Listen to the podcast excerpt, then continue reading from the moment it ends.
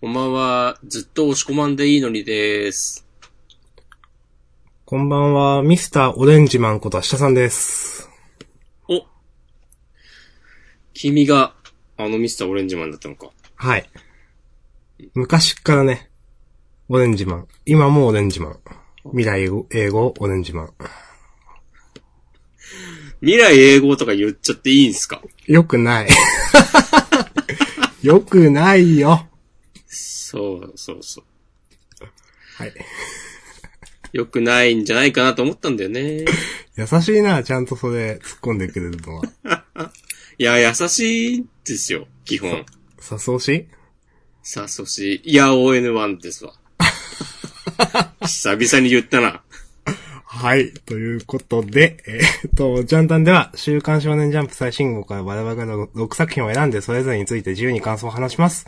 話しま新連す。載や最終回の作品は必ず取り上げるようにしています。しています。はい。。えっ、と、今日は2019年6月24日月曜日、えー、週月曜刊日少年ジャンプのナンバリングは30号です。 35! イェイ決まってます、おはい。い。つでもいいですよ。俺もね、ほぼほぼ決まってると言ってもね、過言ではないともうね、いう始のに等しい状況だわ。始まる前にもうね、あとはね、送信ボタン押すだけの状態にしてあるんで。あー、それでなんかカチャカチャ言ってたわけね。 バレてやる。はい。そうです。いや、今日はなんか、明日さんのキーボードがよく響くなと思って。はい。なんかもうかましてんなっていうね。でも実は迷ったんだよな、今週。3つ以外で。まあ、また後で時間があれば言います。そうこう言うてる間にね、僕もね、決めましたよ。大体決まってた。うん、はい。被るかなと思わないでもない。いきますかうん。いいですかせーの、。はいと。パスンお、お、被らなかった。えー、私、明日さんが挙げたのは、チェンソーマン、日の丸相撲、アクタージュの3つ。押し込まんどうぞ。僕は、鬼滅の刃、えー読み切りの隠れみ、えっ、と、それから呪術回戦の3つを選びました。はい。えーと、私ちょっと迷ったのは、呪術です。うん。うん。はい。あー、被らないの、これはこれで久しぶりですね。そうですね。という気がする。はい。ちょっと、私は、押し込まんが隠れ身を挙げるのはちょっと意外でした。あ、そうはい。まあ、話していきますか。いきますはい。えーと、関東からはハイキューです。まあ、ハイキューあげてませんが、楽しかったです。うん。はい。うん。うん。えーと、順番でいくと、あ、鬼鬼滅滅かですね。はい。はい。第163話、心溢れる。はい。溢れていく溢れた今週。ちゃんとい。や、溢れたわ。お。じゃあそのね、溢れた気持ちをね、こう、飛ばしてってください、皆さんに。溢れた気持ちを皆さんに飛ばしていく、ポッドキャストジャンダン。そう。第173回。はい。ええええいや、なんかね、ドーマ良かったなと思って、敵キャラとして。あ、それはすごくわかる。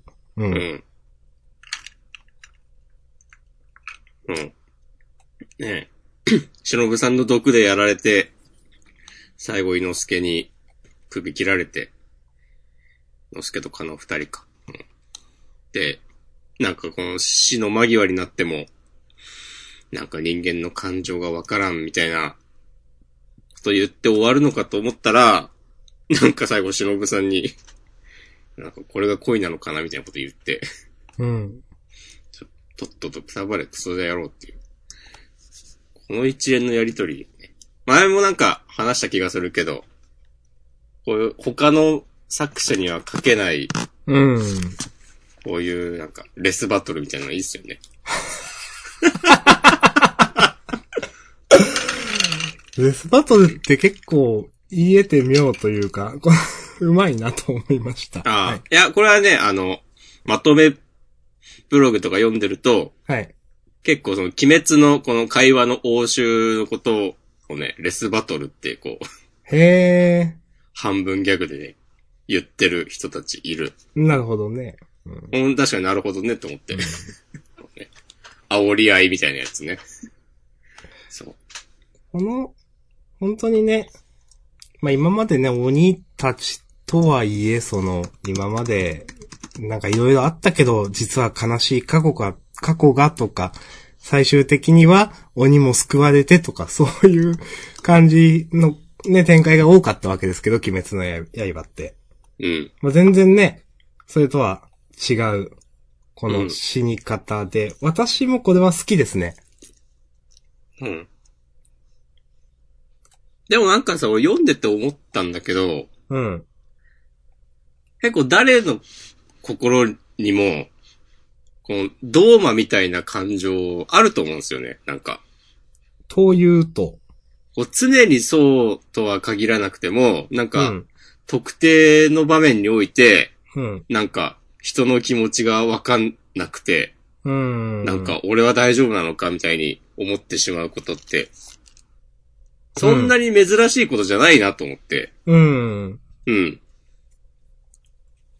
それ、まあ、トーマは極端に描かれてるけど、俺もなんか、それ自体もなんかまあ、彼の生い立ちを考えれば、致し方ない面もあるというか、うん。もうなんか、生まれてすぐ、なんかよくわからん宗教の、そう、こう、持ち上げられて、とか、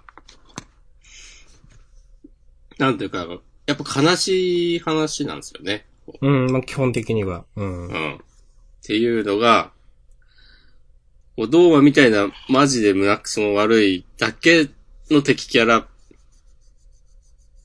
に見えるんだけども、そういうとこあって、小峠先生、いいなと思いました。はい。だからこの最後の、あの、かなおちゃんが、めっちゃ泣いてる顔、ポカポカする。お。埼玉の、 綾波レイこと。もう何人目かわから ない。え知っとらんけど。私はですね、うん。あの、ちょっとメタ的な話するんですけど、明日さんの得意な話だ。まあ、どうも、こういう感じの死に方して、最後にね、あの、忍さんとこう、一対一でこう、煽り合うシーン。あの、すごく忍さんのキャラが生きたなと思って、うん。本当ね、死んで終わりで、なんか、なんだろうな。まあ言うたら、ね、忍さんの、なんだろう、普通に今回の最後みたいな、忍さんのいいところだけ、その、なんか表して終わりみたいなことだってできたわけですけど、それよりもめちゃくちゃインパクトある死に方になって結果的に、すごくメタ的に忍さんいいキャラで終わったなって感じがします。ああ、だからただの善人として描じゃかれなてく終てわ、るよりも。そううそうんそう。すまあ、うん。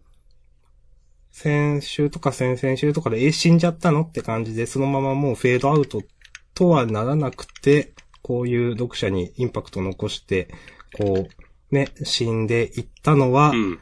あの、メタ的に結構救われてるキャラだなとちょっと思ったという うん。やつです。うん。うまいね。うん。本当にね、うまいですね、なんかね。いやーでもしかしこのドーマのセリフいいな。今はもうない心臓が脈打つような気さえするって。うん。そんな、だってないもん、そんなこと。なるほど。うん。いやねなんか途中でこのドーマが、ーうん。その、死なないかもしれない、無惨様みたいに赤座殿もなりかけてたんだ。俺だってきっと、みたいな話って、まあ、これ単にその死なないみたいな話をしてると思うんですけど、赤座の話がなんか、こう、なんて言うんですかね、描かれてるのがちょっと違和感というか、こんな別格なキャラなんだみたいな。赤沢、なんかだって首切っても知らないみたいな感じになりかけてたでしょああ、そっか。そっか。そっかそっか。はい、そう私なのんかそれを読み込みが浅かっただけというね。はい。お。いや、でもそれもさ、俺も思ったんだけど、その、なぜ赤沢、その、そういう風になりかけて、で、ドーマはそうなれなかったのかとかって考えると、うん。なんかね、いろいろあるんですよ、多分。はい。はい。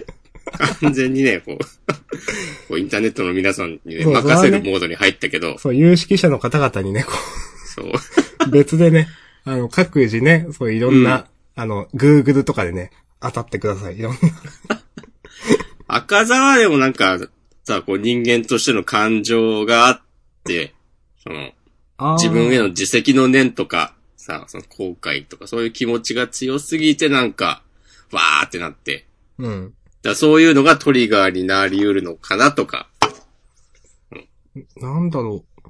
まあでも、無残は無残で、なんかすごく、なんか、性に対する執着みたいなのがあるじゃないですか。うん、そう考えるとな、何かしらの強い気持ちとかそういう話なのかなとかね。うん。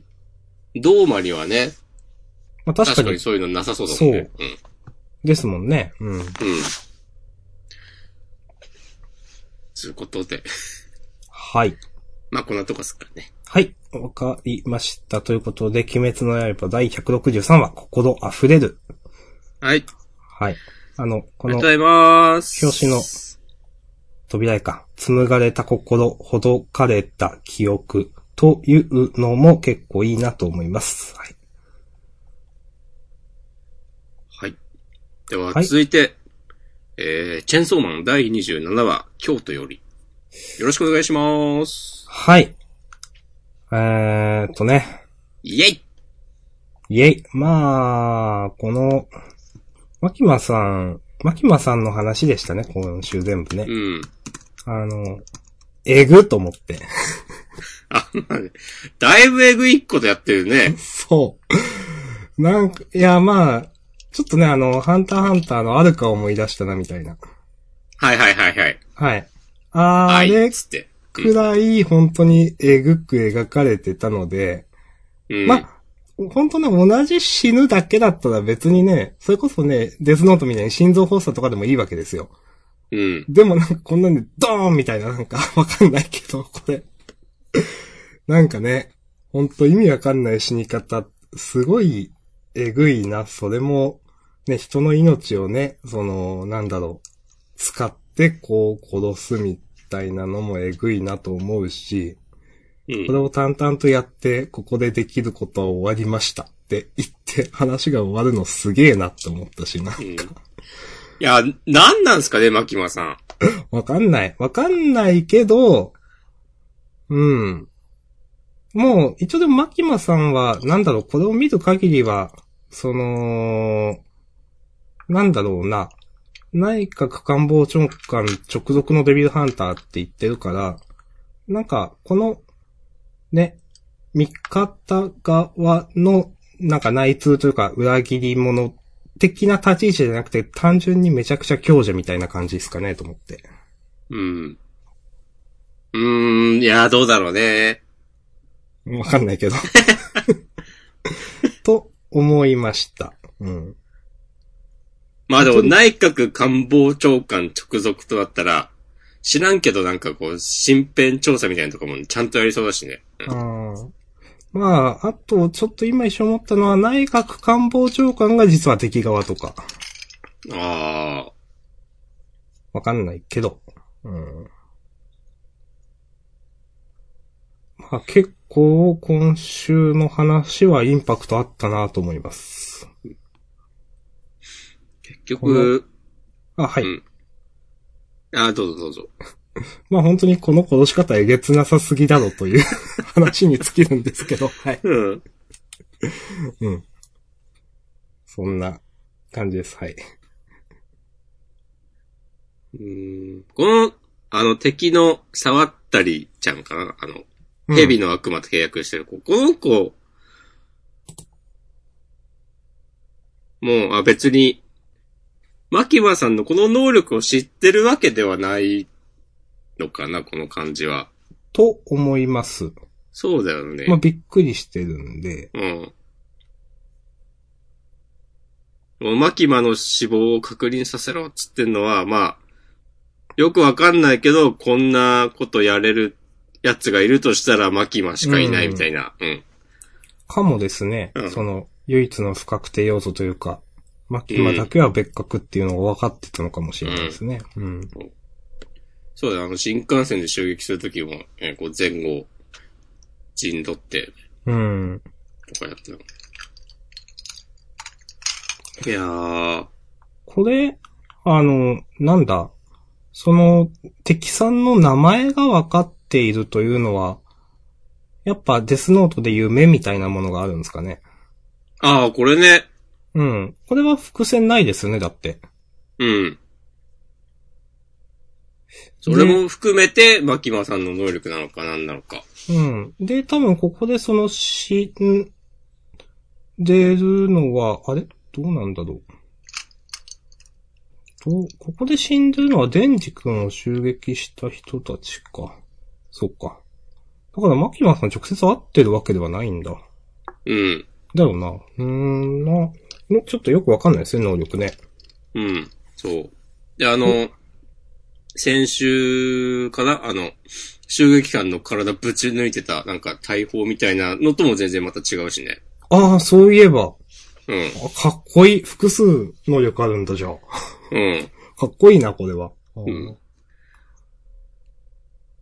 このなんか、マキマさんの手の、なんだろうね、こう、韻を結ぶみたいなやつも、なんか、あるんでしょうな、多分ね。うん、わかんないけど。うん。うん。なんか、全部同じ形ってわけでもないんだ。手は。そうそうそう。なんか影絵でこういうのあるよねってあるコマ見て思ったんですけど。あ、そう、俺も思った。うん。なんかね。なんかそれこそ狐みたいなそうそうそうそうそう。形してないとか。うん。ね。うん。なんかあと蝶々みたいな。うん。けどそれで死に方が変わってるかっていうとよくわかんないしな。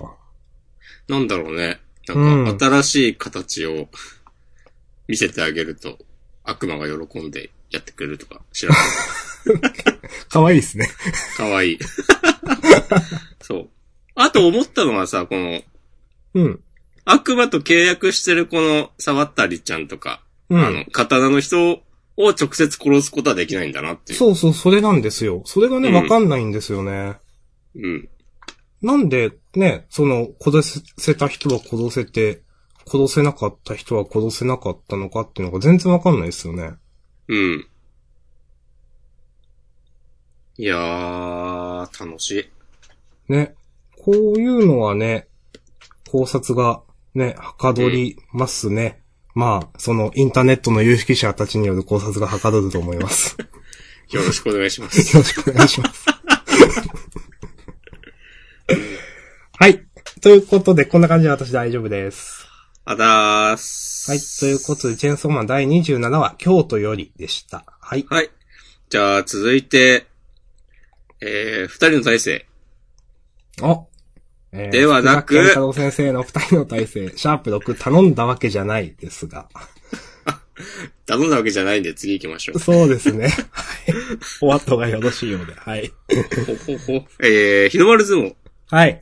あげさせて。第246番、鬼丸クリスナと佐江の山のりひろ。丸に、はい。ペイペペペペイいい話でした。あの、うん。なんかな。今週も結構盛りだくさんの話で。でも、鬼丸もね、ちゃんと、今までとは違うんだなっていうのが見れたし、どうしてもね、その、ね、まあ、根性論的なものになりがちだと思うんですよ、相撲の漫画って。うん。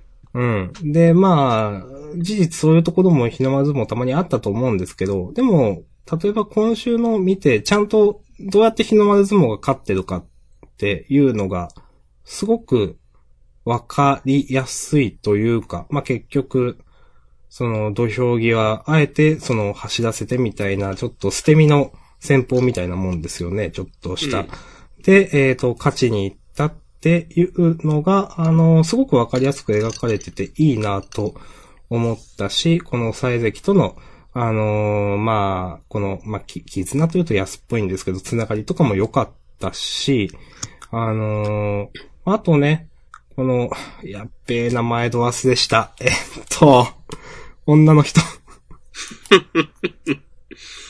それを俺で言う。堀ちゃん。俺ちゃん。そう。堀ちゃんがね、ここでね、描かれたのも良かったと思う。うん。今までね、サイゼキと堀ちゃんの話はね、なんとなくそういう設定らしいという話は、なんかちょこちょこ描かれていた気がするんですが、まあなんかここで、ちょっと、あのーこの早く横綱になってくださいね、サイゼキっていう、この階層っぽいのはだって、え今までなかったかやつですね、これ多分。うん。ですよね。うんここで初めて出てるコマだと思うんですけど、こういうのも、まあ、ちらっと描かれたの良かったなと思うし、まあ、そして、番を持してね、えっ、と、最後から2ページ目の、この陣王の表情も、あの、結構いいなと私は思いました。うん。うん。あのー、なんだろうな。あのー、本当いい千葉だなと思いました、今週。はい。もう、それ以外言うことないです。うん。言うことないなら、ありがとうございました。いはい。ありがとうございました。押し込まんは何もない。や、よかったなっていう。なるほどね。うん。はい。はい。ありがとうございました。あざーす。さて、じゃあ、お次は、アクタージュかなあ、アクタージュね。これも私が挙げました。えー、っと、シーン70、外側。えー、今週この山の上花子さんが出てきたところで、正直、なんだろうな。今週挙げたのってこの新キャラの山の上花子さんではなく挙げた理由というのは、ちょこちょこに感じるなんだろう、大神くんとか、この、いやーもう、名前忘れたぞ、この、アマチそう、アマチのキャラに、なんか一言一言で奥行きが出るなと思っていて、うん。奥行きというか、なんかその、二人とも、なんか、かっこいい。実は結構いろんなことを考えてるとか、なんか、まあ、得た、あーと、まあ、格が、の大きさみたいなのが感じられて、まあ、例えば、まあ、わざわざ説明するのもどうかと思うんですけど、まあ、例えば、この大神くんの、この、まあ、お前自分がタダで済むと思っていないかみたいなセリフもかっこいいなと思ったし、まあ、それに、えっ、と、続く、まあ、続く続くのところに、もう二度と誰もお前の犠牲にならねえように、みたいなのも、ちょっと意味深なセリフっちゃ意味深なセリフだなと思うし、まあ、自分の、自分本位なだけではないんだよという大神くんのなるほどね。うん。そう、思ったよりなんかいろいろ、このアマチに対しても思うところが多分あるし、うん。うん。でとはいえ、え、なんか、評価している面もあるし、みたいなそうね。そうそう、それはそれでね、かっこいいんですよね、お互いね。うん。うん。で、まあ、その、色物を混ぜんじゃねえという、そのさっきの次のページの、お前みたいなのがいるからこの国の芸能は退屈なんだ。っていうのもなんか、ああまあ、まあ、わからんでもないなというか、まあそういう、大神くんとしては、なんだろうな、純粋に、こう、芸能とか演技みたいなところに、なんか、多分、美、美的感覚、いいところを感じているのに、まあそれを食い物にするというとも違うのかわかんないですけど、天地さんみたいな。で、それに一歩も引かない天地さんっていうのもかっこいいし、お互い、天地さんもね、なんかいろいろ企んでいそうなキャラだっていうのは前々からありましたけど、それを抜きにして二人ともかっこええと思いました。はい。はい。そんな感じですね。うん。山の上の花子さんに関しては、ちょっと来週以降、ちょっと、いろいろ見してくださいという感じです。おー。なるほどね。はい。ちょっと今週ではまだなんか言えないなぁと。橋田さんそういうとこあるからな。 いいじゃん俺はだってアクタージュは結構迷ったよ。 おー、はい。で、俺は結構ね、もうこの時点でかなり山の上花子ちゃん好きですね。スコですね。おー、スコうん。 ?30 歳。うん。山の上花子ちゃん。はい。あれ30歳なんだっけ、うん、なんかねあ、、30歳か。そうそう、んそう書いてある。うん。そうだ。まあ、いわゆるね、なんか、何でもできる天才タイプみたいな感じで出てきてますけど。いや、かなり良かった。うん。ね。なんか、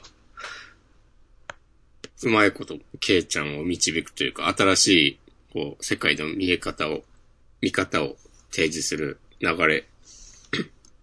よかった確し。かにね、こうれ、ん。そっか、ケイちゃんを乗せようと思って乗せてるんですもんね、なんか。うん。あ、これは確かにうまいな。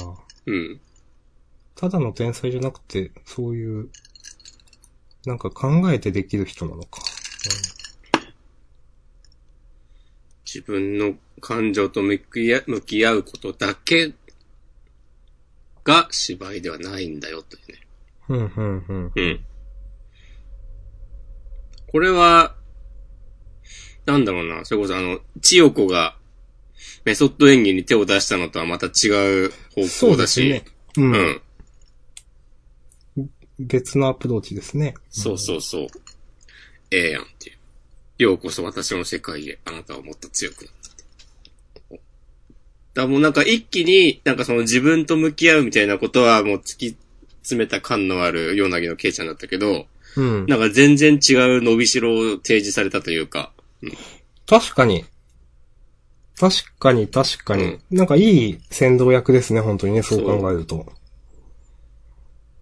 で、なんか、多分だけど、あの、大神くんも千代子ちゃんも、荒谷くんも、まさかケイちゃんがそういう方向にも行けるとか多分思ってなさそうな感じするし、うん。それでなんかみんなの度肝を抜くみたいなことになるとしたら、なんかめっちゃ上がるやんって思うし、確かに。うん。いやー、この花子ちゃんがちらっと言ってた、あの、あの人の娘だと聞いていたからとか、何なんですか ね。ほケイちゃんの父親のことをね、もうちょっと指してるんだろうけど。えーっと、どこだ出てきてすぐ、あの、大神くんとアマチが話してて、あなた方と同じ立派なアーティストですよ。私の嫌いなね、つって。このセリフも俺かなり好きなんだけど。ああ、こで、れ。ページ、次のページで、の下の方に、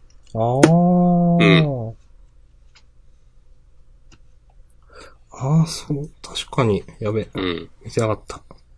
見てなこういうかなっんか、ちょっとしたフックを入れつつ、た。うーうんん。。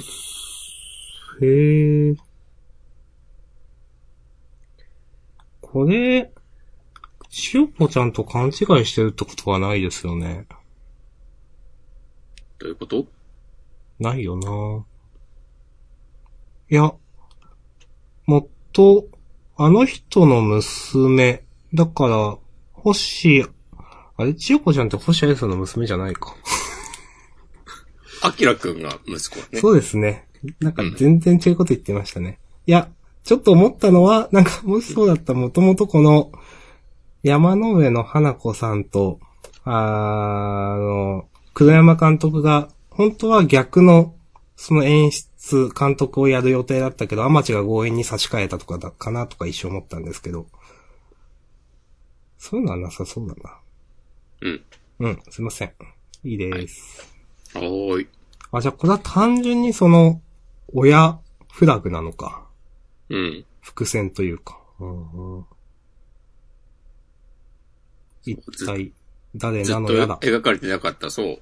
ケイちゃんの父親、何者なんだっていうの。うん、うん、うん。はい、そんな感じですかね。はい。はい。もしコマンの方がね、いろいろ語ってくれたアクタージュでした。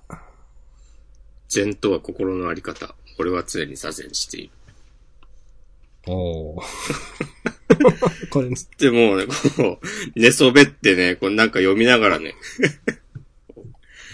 いやー、いいっすね。いや、大神くんもこんないいキャラになるとは思ってなかったかしら。さいや、がねそうです。よ。うん。なんか結構最初、最初私正直テンプレ集ちょっとするなと思ったんですけど、うん。全然そんなことはなかった。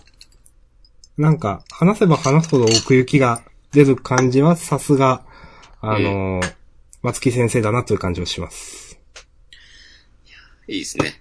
うん。あとこのアマチとのね、この、ちょっとした煽り合いみたいなのもいいし、レスバトル。そうですば、いい、うんですばこれ、かっこいいです、二人。はい。いや、このアマチの同時なさ、いいよね。いや、アマチはね、かっこいいんですよ、やっぱ。。そうんうん。いいですね、このね、角が一向に落ちない感じは。そう。 そこですね。うん。アマチ結構そこですよ。うん。最初ね、ちょっとなんか、アマチ結構小物集ちょっとあった気がするんですよ。うん。でも今は全然そんなことない。わかります。うん。読んでて楽しいですね。うん。はい。ということで、私大丈夫ですけど、いいですかはい、大丈夫です。はい。ということで、アクタージュシーン70、外側でした。はい。じはい。ゃあ続きまして、うーんと、隠れみ、で、おう、隠れみ。はい。えー、新世界漫画賞入選ということで、桃田良介先生の隠れみですね。まあ、新世界漫画賞と言ってるけど、これは月齢賞のことなんですかね違うのかな忘れちゃった。うーんと、その、桃田先生の、えっ、と、紹介ページのところ、担当から一言ということで、超久々に月齢賞入選を勝ち取った桃田先生、うんたらかんたらと書いてあって。うーん、ちょっとよくわかんないけど。でもね、17歳が放つ対策読み切りセンターカラーということで、えー、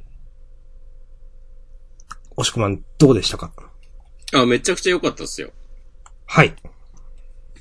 語ってください。い語ってくださいとかじゃねえんだよ、ちゃんだんはよ。や、語ってくださいよ。イコールスタイルでしょ。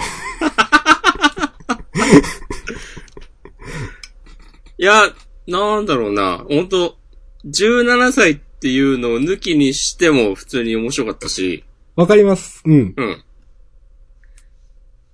なん、なんて言うんだろうな。まずこの、扉絵がもう良かったんだよな。はいはいはいはい。これで、あの、待ち受けにしたくなるやつですね。おー。うん。まあ、入選とか書いてあるからしないけど。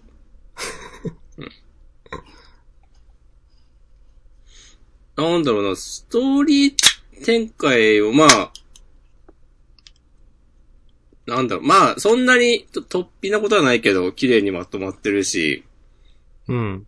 で、良かったのはなんだろうな、まあ、絵も上手いし、うん。そう、絵はうまい。うん。なんか、ちょいちょいかっこいい演出もあるし、例えば、何ページだ最初の方でさ、ページめくって、なんか、ありがとうみたいなこと言ってる上に、本当バカだなって。あ、これね、結構インパクトありますよね。そううんここで一気になんか、読者の気持ちを、読者、読者のことは知らんけど、俺の気持ちはね、掴まれましたわ。うん。うん。そう。で、ここからね、そうなんかなんだろう、気象転結のこう、まさにここで天なわけですよ。うん。うん。いやー。ただ、セリフがなんかいちいち、なんだろうな、小気味良いというか、うん。この、一コマ目の、いやー行幸だね、がなんか、まずちょっと、おってなるし、なったし、うん。なんだろうな。会話のテンポが良かったり、なんか、ううまく言えないんだけど、こう17歳、こう、らしい、こう、若者、若い感性だなってお、なんか感じるようなとこがちょいちょいあって、うん。みんなもあったと思うんですけど、はい。 あ、なんか、ガチ、口だ、とか、 僕ここに落ちたのか、なんか、そうガチ、口とか、なんか、こうはいはいはい。あなんか前にもなんかの漫画で思ったな、なんかの。ううんん。そういう、ありますね。うんなんだろうな。設定も、なんか綺麗にまとまってて、そこまで違和感なかったし、うん。最後の別れのシーンも綺麗にまとまってて、本当なんか構成力も、こう、ストーリー展開も、あと、小回りとか構図も、構図めっちゃすすごいなと思って。そう、それが一番あるかなと思います、私は。うん。漫画としてなんか決めるとこ決めて、見せるとこ見せて、みたいな。めっちゃメリハリがあって、なんか、そう。あんまりほんと平凡な構図がない気がする。平凡なとか自分は言えないけど、でもなんかいちいちこう、目を引くなというのは、あるかなうん。かっこいいんですね、なんかね。そう。ストーリー自体は、すごく、ま、真新しいものではないと私は感じたんですけど、うん。でも、こういうその作風の人だったら、なんか別に木をてらう必要は一切なくて、このくらいシンプルな方がすごく、ぽさが出るなと思いました。うん。で、まあ、押し込まんが言った通り、その、構図がいいっていうのはそうで、あの、まあ、今回こうやってね、新世界漫画賞、月例賞、うんと、わかんないんですけど、だけなんで、比較対象とかないんですけど、これ多分ゴールドフューチャーカップとかあったら1位か2位つけるな、自分はと思って読んでました。うん。うん。まあ本当17歳にしてはちょっと絵うますぎじゃないというのもあるし。普通に連載経験者でしょって感じはするな。なんなんですかね。うん。ちょっとだけ、自分が、うーんと思ったこと一個だけ実はあって、うん。キャラの絵は人を選ぶと思いました。ああ、なるほどね。うん。うん。まあ、すごく多分この先生らしさあると思うんですけど、ちょっとキャラの絵、表情は、うん。私は、もうちょっとだけヒロインが可愛かったよかったなとかちょっと思って。あーはい。なるほどね。そう。うん。とかね、ちょっと思ってました。素直な気持ちです。このなんか、みんな垂れ目だったりね。 うん。あでもそれを差し引いてもめ、あの、めちゃくちゃうまいとは思いましうん。た。なんか、うますぎるだろうっていう。まあね。本当にそのなんだ、どっか書いてあったような。その、まず、担当より一言。えっ、と、まずは普通に読んで、その後に17歳、かっこ当時が書いたことに驚いてくださいと書いてあって。まあまさに本当に、まあ自分は先にこれ読んじゃったんですけど、でも、あ読んだっていうのは17歳だって先知っちゃったんですけど、にしてはうますぎねと思いながら読んでました。うん。すごいこれ、なんかもういつから書いてたんだろうねとか、なんか自分の作風とか何が強みなのかとか、なんかすでにもうバッチリ分かってる感じがして、うん。いや、本当に、いや、自分17の頃って何もできなかったよと思うし、 いや、ほんとね、ゴールデンアイとかやってたわ。そう。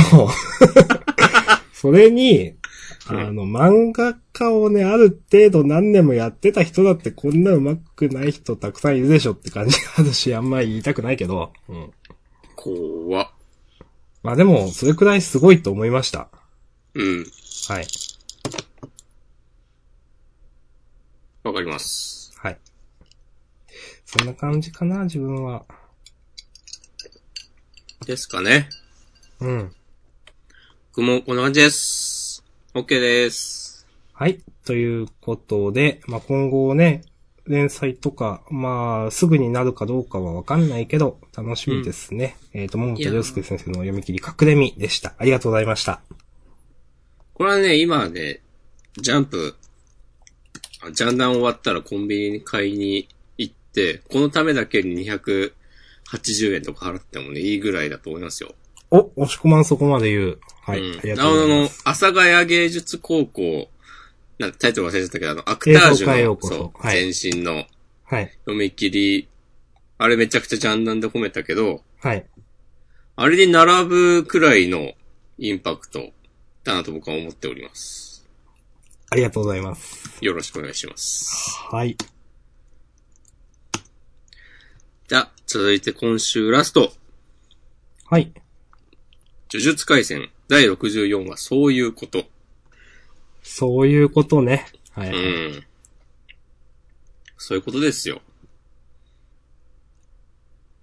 いや、でもそういうこととか言いつつ、なんか、 こういう話するかっていうね。いやでもなんか、こういう話しても、うまいというか面白いのがずるいと思っちゃった。いや、本当に、なんか、何でもできんな、本当に、みたいな。そうそうそうそうそうそうそう。こう、めちゃくちゃバトル漫画としても、して、かっこいい、面白い、だけではなく、なんかこんな、うん。ちょっと心がほっこりすそうるラブストーリーちょな、っとなんかラブコメみたいな。そうそう。ちょっといい話みたいなのもあるし、うん。なんかこのね、そう、まあ、結局ね、まあ何も、ほとんど言わないまま帰るみたいなのも、ちょっと切ない感じはいいし、なんか、読語感いいなと思いました。うん。いや、もう全部いいんだよな。な、こう、あの、野原ちゃんが、いきなりもうこの、小沢さんのことで、ゆうこって呼んでるのとか、はいはいはいはい。うん。もう、伏黒もいきなり呼び出されたことになんか、最初何なんだお前みたいな感じになってるけど、 なんか、つまりそういうことか、つって。この、まあ、小沢さんっていう、この新キャラ、いきなり出てきたキャラなんだけど、こう中学の時の虎杖の同級生で、うん。えーっと、虎杖ってあれ、地元はどこなんだっけ関東じゃないんだよね、確か。うーん、ちょっと、今週だけじゃわかんなかったかなうん。そう、そう。確か、確かなんか仙台とかじゃなかったかな。うん、うん、うん。で、えーっと、中学の時に、えーっと、この小沢優子ちゃん、この新キャラが、虎取に恋を、淡い恋心を抱いて、抱いて、で、まあいろいろあって、もう今東京で、今、呪術改正の舞台が東京だから、うん東。京うん。うん、まあ東京だと思いますよ。んそう。。なんか、さっき、さっき、いたどりくんと一緒にいませんでしたかつって野原ちゃんに話しかけて、うん。っていう感じでこう話がね、始まるんだよね。そううん。で、その、野原ちゃんが、なんかその、いたどりに彼女がいるのかを確認するためになんか喫茶店に伏黒を呼び出してとか、まあ、そういうコメディっぽい感じの展開なんだけど、この、な、なんて言うんですかね。この、うーん、ね。いや、うまいんですよね、なんかね、ほんと。いや、ちょっとした会話劇もうまいし、まあ、今回のこの結局ね、なぜ帰るに至るかというこの子が。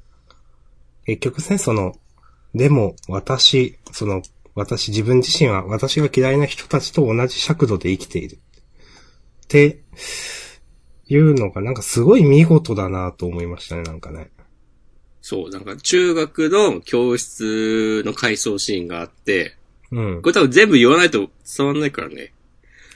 あの、クラスメートが、いたどりに、なんか好きな女の子いるのみたいな感じで、うん。なんかこう、話を振ってて、まあ、なんか雑談で、うん。たまたまその、小沢優子ちゃんは、廊下の外にいて、教室の外にいて、で、その、いたどりが、えー、あーなんか、強いて言うなら、小沢かなとか言ってて、で、うんそのクラスメートが、いや、でもあいつデブじゃんとか言って、その頃の、優子ちゃんはなんか、太ってて、なんかこう、チンチクリンな感じで。で、それに対していたどりが、えっと、でもさ、あいつ食い方とか字とかいろいろすげえ綺麗なんだよ、つって。うん。それになんかこうめっちゃ心打たれて、ゆうこちゃんは。うん。っていうのがこの好きになるきっかけで、うん。で、あの、時は流れ、今。その、まあ、ゆうこちゃんは背が伸びたり、この、東京に出てきた、そう、環境の変化の影響とかで、なんか、すごいシュッとした感じになって痩せて、うん。こう、今時のキャワな女子みたいになってて、うん。で、今なら、いたどりくん、私に振り向いてくれるかも、みたいになって、なって、その野原ちゃんに話しかけて、っていう今回の話なんだけど、でその最後の最後で、それってなんか、私のことをブスとか言ってた奴らと同じ発想じゃん、みたいになって、うん。そう。で、なんかそんな自分に対して、その、いたどりはなんか、 全然前と変わらない態度で来て、とかなんかそういろいろあって、こう何も言わずに、こう、別れるっていう、帰るっていうね。うん。いやー、でさ、なんかちょっとメタ的なことを言うと、あの、それぞれが特急クラスの敵を倒して、なんかちょっとこう人間離れした感じに、こう、読者が思ってるところ、いい感じになんか、こう、等身大の高校生なんだなっていう風に、こう、引き戻すのとかも狙いの一つだと思うんだけど、なんかそういうのもすげえハマってんなと思って、おー、褒めますね。で、なんか、 伏黒がこう恋バナだと分かった瞬間にこう、 なんか協力的になるのとかも、あ、なんかこう、それもなんか、あ、まあまあまあ、15、16の男の子なんだなっていう、 ね。いや、わかりますよ。うん。で事情を説明して、つまりそういうことか、つって。うん。この辺のね、コミカルな感じも、楽しいは楽しいですしね。そうそううん。あのー、本当全体としてはいい話なんだけど、クローズアップしてみると、すごいコミ、コミカルコメディとしてもよくできているという。まあ、めちゃくちゃよくできてますね。そううん。いやー。という感じですね。はい。あの、はい。前半の東堂も結構好きですよ、私は。 わかる。あ、この相変わらずの。そう。あの、なんかいろいろ考えて強者っぽい感じ出してるかと思ったら全然勘違いしてるみたいな。 うん。この辺は素直に面白かったですね。はい。メイメイさんって女だったんだね。よくわかんない。うん。なんか、ずっとね、どっちかわかんない感じで書かれてたけど、うん。ミスメイって言ってたね。いやー、でも、これはこれでね、じゃあ、イタドリたちに同行する、そう。うん誰っていう。な、そうそうそう。誰なんだろうわかんない。あー、でも、五条さんが一緒に行ったりすんのかなええー、そうでなも、かこなの二人以外ならいけるってことでしょだから、それも含めて、1000万払って買収したのかもしれないし。うん。とかね。いやー、よかったっすね。はい。いいと思います。ということで、呪術回戦第64話、そういうことでした。はい。ありがとうございました。はい。はい。まあこれで、えー、6作品。サクサクっとね、行きましたね。うん。他どうです他はね、私、個人的に良かったのは、ワンピース。お、今週のワンピース結構好きです。スコピースってことですかそう。うんスコスコスコピース。おっつ。もうこういう、もう、こう素直にこうぶつかる展開にしてってくれみたいな。 ああ、なるほど。そう。のがすごいある。なんうか。いん。や、ちょっとワクワクしましたよ、今週は。うん。好きでしたね。うん。はい。まあね、ビッグマムと戦って修行とかなったらね。これは、なんか結構前に、いや、これどうやってカイドウに勝つのとか話した気がするんだけど、うん。こういうのがあればなんかいい感じにその辺の解決にもなりそう。うん。さすがにビッグマムと、こう、やり合って、こう、かわしきった後なら、なんか、ルフィすげえ強くなってても、なんか、違和感なさそう。うんうん。なんかその、あと私はビッグマム編でちょっと消化不良感がまああったんですけど、うん。それであれで終わりみたいな。うん。まあこういう伏線の回収され方するんだったらありだなと思って。そうだね。うん。うん。ああいうのはなんか、なんだろうな。まあ、こう、街道編まで考えてあったんだろうなっていう、今にして思えうんまばあ。そう、今にして思えばね、それは確かに。うん。はい。もう今週のワンピース好きでしたね。うん。はい。話も動いて、うん。ビッグマムも出てきて、来週どうなるみたいな感じなんで。はい。まあ、でもやっぱワンピース読んでると、まあ、ディスではないですけど、これは。はい。こう、新しい最近のジャンプ漫画と比べると、なんか、展開の遅さが気になるなというか。うんまあね。その、もう本当に新しい最近のジャンプ漫画ってもう言っちゃいますけど、なんか本当に意識してますよね。スピードをね。うん。かなり意識してますよね。まあなんならなんかワンピースもそれに合わせてテンポ良くなってる感じはあるけど、一時期と比べれば。ああ、それはわかります。うん。うん。いやー、これドクターストーンだったらもうなんか街道編終わってそう。といや、かそうね。ですよ。本当に。知らんけど。まあ、比べてもしょうもない話ですけどね。イメージとして。はい。ということで、ね私ワンピース結構好きでした、今週。はい。あと、ちょっと思ったのは、えっと、あの、僕弁ね、うん。センターカラーでしたけど、うん。まあ、リズちゃんの話で、なんかその最後、なんだろうな、大型用の国語テストっていうのは、なんか、ちょっとこれ見て思ったのは、もしかしたらこの時、過去にあった時の、なんか、成りゆきくんの気持ちとか、古橋さんの気持ちとか、テストになってんのかなとかね。おー、なるほどね。そう。それで、解き終わった後、自分を好きになれたらっていうことで、なんかそういう風にね、ちょっと、思ったりはしました。わかんないけどね。はい。おー。なんかこの、今回話だけ見たら、センターカラーにしては弱いなとか思ったけど。 うん。まあ、それは正直思いました。あんまうんり話としては動いてないですからね。うん。うん。まあまあ。まあまあまあ、はい。私が、えっ、と、その、あげようと思ったのは、あげようというか、いいなと思ったのは、こんな感じですね、今回は。なるほど。はい。僕は、どうだろうなああ、明日さんはもう読んでないかもしれないけど。神尾結衣は神尾結衣、ちょっと良かったな。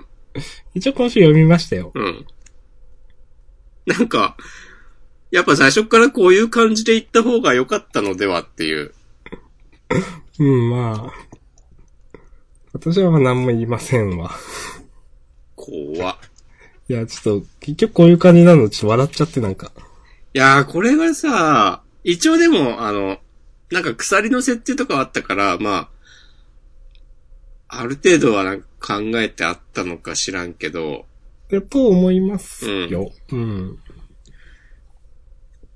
なんだろうな、このさ、あんまり覚えてないけど、うん。えー、っと、なんだこの、占い師みたいな人をさ、ぬらりひょんの孫に出てたキャラなんでしょあ、そうなの。そうそうそうそう。へえ。多分、この今週出てきたこの男の子もそうなんじゃないかなと思うんだよね。うん、うん、う。うんん。もう全然知らんけどですけど、まあ、その辺はね、まあ、押橋さんの作品が好きなファンが喜ぶんだったら、まあ全然いいと思うんだけど、うん。なんか、結局でもこの漫、こういう話を、どこまで椎橋先生自分の意思でやりたかったのかが、なんか、わかんなくて、こういう、こういうラブコメをやりたいんだーっていう自らの意思で、うん。あの、なんかもう、ぬらりひょんの孫とか、あの、イリーガルレアみたいな、ああいううん。そういうのとは全然違う、こう、分野の漫画を描いてみたいっていう強い意志があったのか、なんか、ちょっとこういうのやってみましょうよ、つって、こう、編集の人とかに言われて、始めてみたのがこけたのか、どっちなのかなっていうのが、ちょっとね、気になってしまいました。なんか、人に言われてやってみたものがあんまり受けずに打ち切られるとかは、うん。切ない話だなっていう。知らんけどね。打ち切られるかどうかもわかんないですけど。うん。私は結構、これ、椎橋先生、こういうの好きなんだろうなと思って、実は読んでます。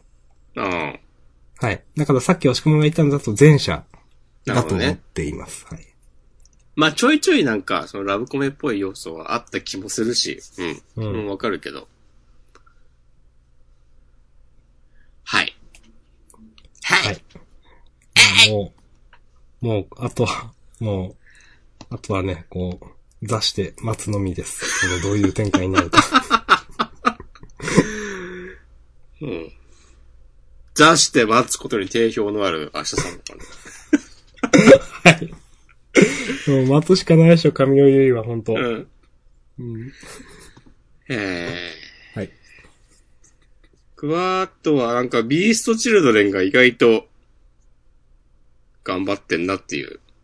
うん。とか、最後の最優気温。もう これ終わっちゃいそうだけど。ね。うん。まあ、きちょっと仕方ないかなと思いました、最後の最有機は。うん。嫌いじゃないなとか、あともうハイキューいいなとか、いろいろね。そんな感じですかね。最後の最有機は、私は、えっ、と、まあ、好きなんだけど、その比較的好きと思っている自分でも、この決着の話、そんなに上がんなかったなと、実は思って、うん。なんかちょっと、あーって思いました。そうなんだ。うん、はい。うん、そんな感じかな。うん、背景も楽しかった。今週は二人の体制結構素直に読めたなとか。うん。忍びスクワットしんどかったなとか。二人の対してはでもさ、うん。これ3話目ぐらいでさ、この設定、かませばよかったんじゃないのっていう、なんか昼と夜が入れ替わるっていう。まあ本当にね。うん。今までのなんか1話で、一話でやってもいいくらいですよ、これ、本当そうだね。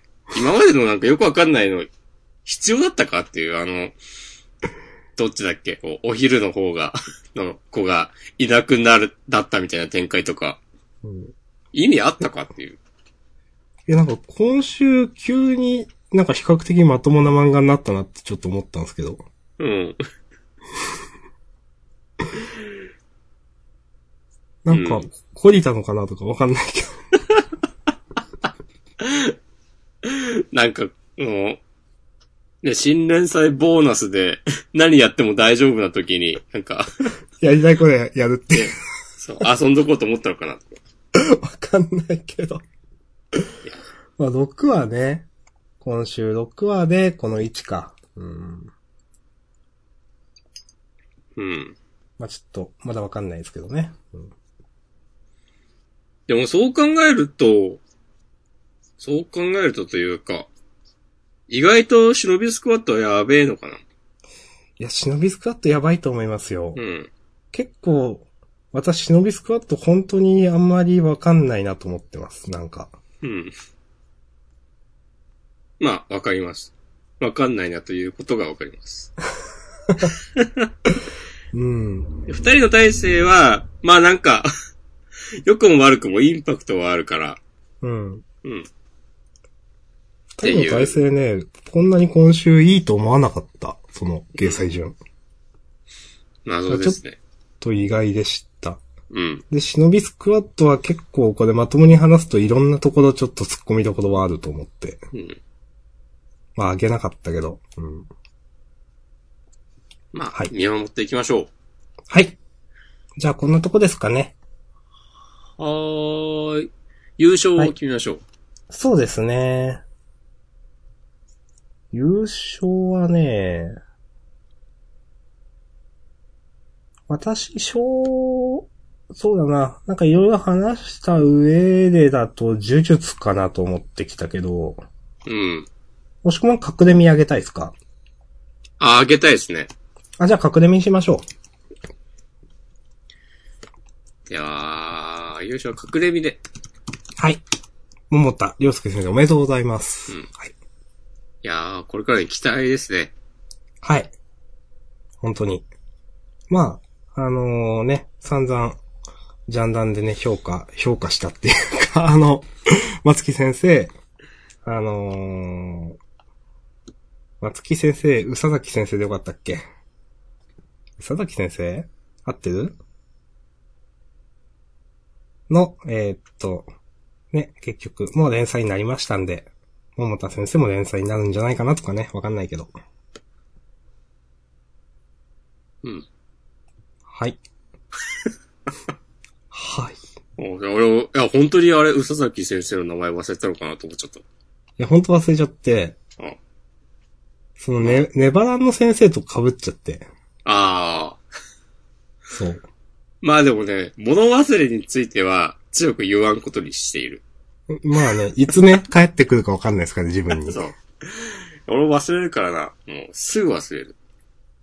うん。っていうか、まあ、それはね、皆さん、お気づきのそうこ。とと思いますけども。ジャンダンの二人もこれはねどうしようもないと私結構思ってます、本当すいませんが。うんはい。いや最近もさ、なんか、ちょっと外にコンビニとか行って帰ってきて、うん。 そのビニール袋を置いて、あの、うん。手洗い、うがいをして、さてっつって、どこに袋置いたっけってなったりするもん。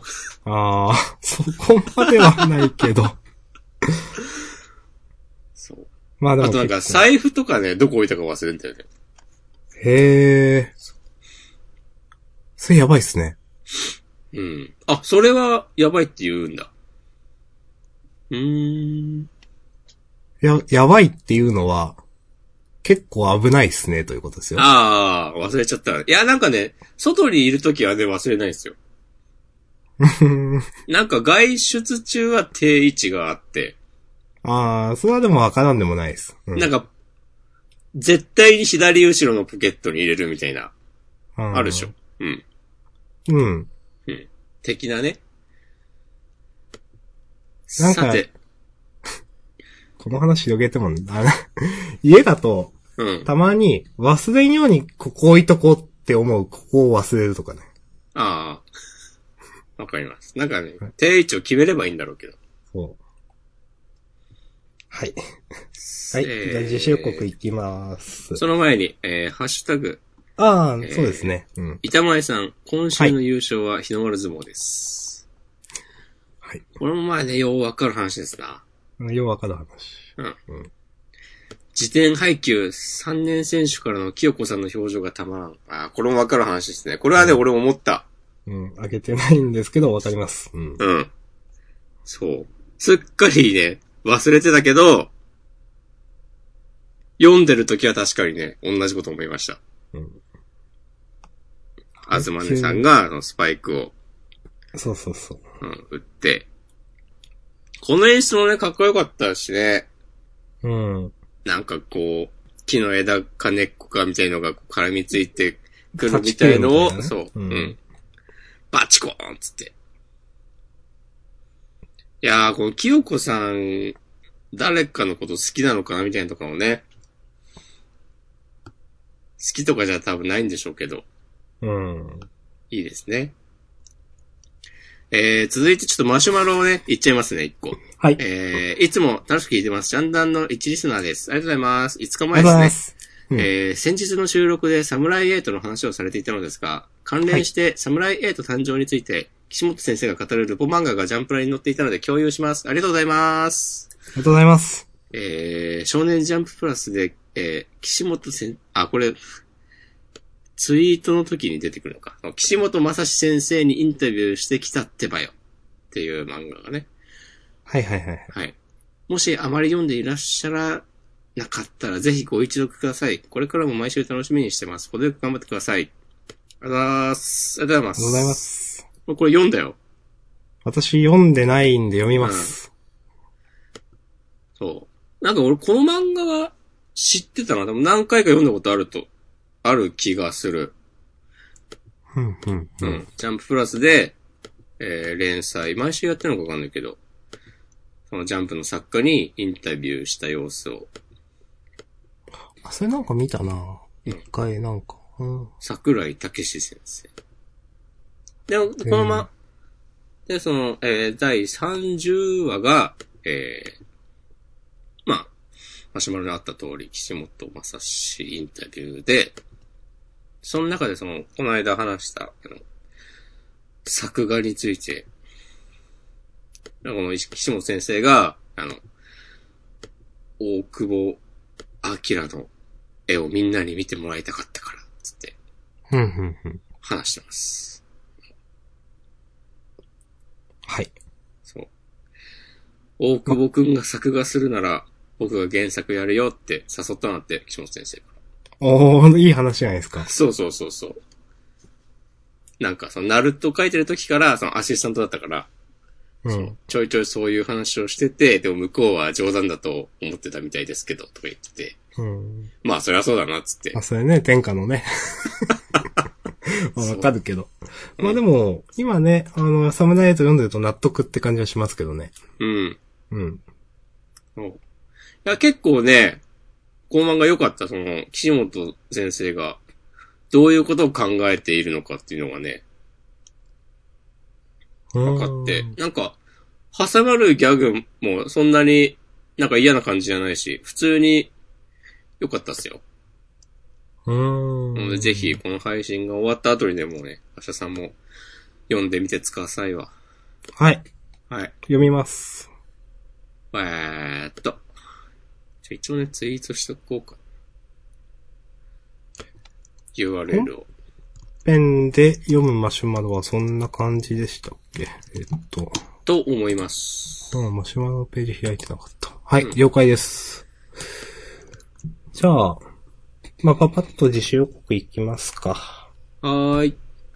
超レア原石かける万科学で革新アイテムを作り出すジャンプ研究所。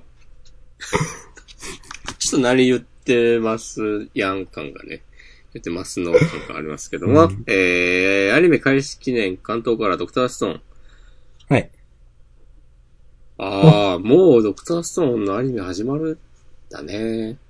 7月5日ね。うーん。22時。おー、結構、あの、なんだろう、深夜にしては、早い。えーこれ、どこ東京 MX とかなのかな関東だったら。だわかんないけっど。てまあ22時から在京キー局ではやらないでしょ、多そうですよね。分。うん。えー、でも、そっか。うーん。アベマ TV に期待します。こう、ドクターストーンは話題になりそうだなと思っている。うん。で、はいえー、センターカラーが、呪術回戦、アクタージュ。かなうん。と、えーっと、読み切り2連弾の第2弾がありますよという、手塚賞準入選ね。はい。さよなら、間抜けな誘拐犯さん。はい。来週は18歳です。今週は17歳でしたね。うん。いやー、すごいね。うん。うん手塚賞で準入選って、結構すごいイメージがある。そう。まあ、ジャンダンでもちょいちょい上げてるイメージがあります。褒めてるというか。うんいや面白かったね、つってね。あの、全然タイトル出てこないけど。あれでしょあの、あの、幽霊、 幽霊。そうそうそが住んでるやう、つわかりますよ。そう。いや、もうこういう風になるから、もう物忘れについては責めないわけですよ。 はい。もうね、お互いが許し合っていきましょう。あんまね、上げ足取らないでくださいね。牽制された。こうね。はい。あとともうね、いう、こう、社会から見捨てられたおじさんたちの最後のユートピア、ジャンダンです。はい。よろしくお願いします。ちょっと、ね。呪術回戦センターカラーですよ。はい。いや、はい。来週。ああ、センターカラーですよじゃなくて、人気投票結果発表ですよっていう。ああ、そうか。はいはいはい。俺は結構まめに投票してたからね。ですね。押し込まん、まめに入れてんなと思ってました。うん。はいそこですから。私は入れてません。はい。どこに何を入れたんだか。いや、何も入れてないよ。はい。端末コメントは、今読んでるけど、私読んだけど、そんなんだったなうん。あー、えっ、と、アクタージュの松木達也先生。えっ、と、佃先生にはストキンからお世話になりました。両先生お疲れ様でしたと。ああ、そういう縁があったんですね、と思いました。なるほど。うん。えー、芥見先生、皆さんお気づきだと思いますが、ジバンシーの下りは、 芥見の知ったかです。あ、これちょっと笑いました。俺ちょっと、おい、ジバンシーって思ったんだよ。うん私も自慢心ってちょっと思って、最後ね、知ったかですって書いてあってちょっと笑いました、これうんは。はい。まあ、じゃあそんなとこですかね。はい、と思います。はい、じゃあ本編終わりましょう。はい。はい、ありがとうございました。ありがとうございました。